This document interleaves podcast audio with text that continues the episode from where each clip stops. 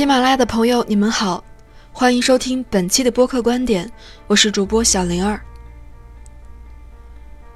朱丹又念错名字了，这不是他第一次出错。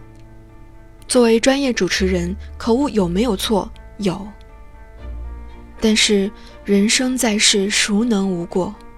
每个人在这一生当中都会经历大大小小的犯错，每个人都想要有不出错的下一次。我们紧张，我们越害怕犯错越出错，这都是人之常情。但是，就像演员演戏的准备之一是熟记台词一样，在主持之前了解包括名字在内的基本内容，不应该也是主持人应该充分准备的吗？和很多人一样，我初见朱丹是在浙江卫视的《我爱记》歌词上，大方开朗。自信的他，笑起来更让人觉得天真浪漫，不失优雅。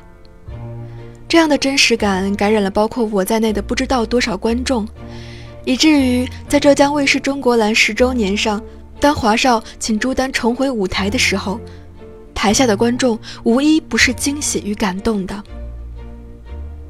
现在，在节目《身临其境》上，我看到他在配《我们与恶的距离》。这不禁让人联想起网络暴力带来的巨大杀伤力。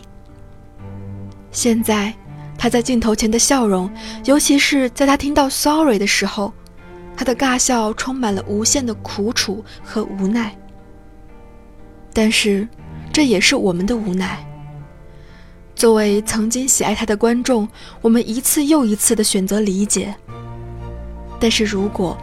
在同样的地方反复出错，而不去用尽全力去克服，那么我们的每一次理解也将变得越来越无力，到最后也只能沉默，摇摇头，看着那些猛烈抨击的人们，感慨时间回不到从前。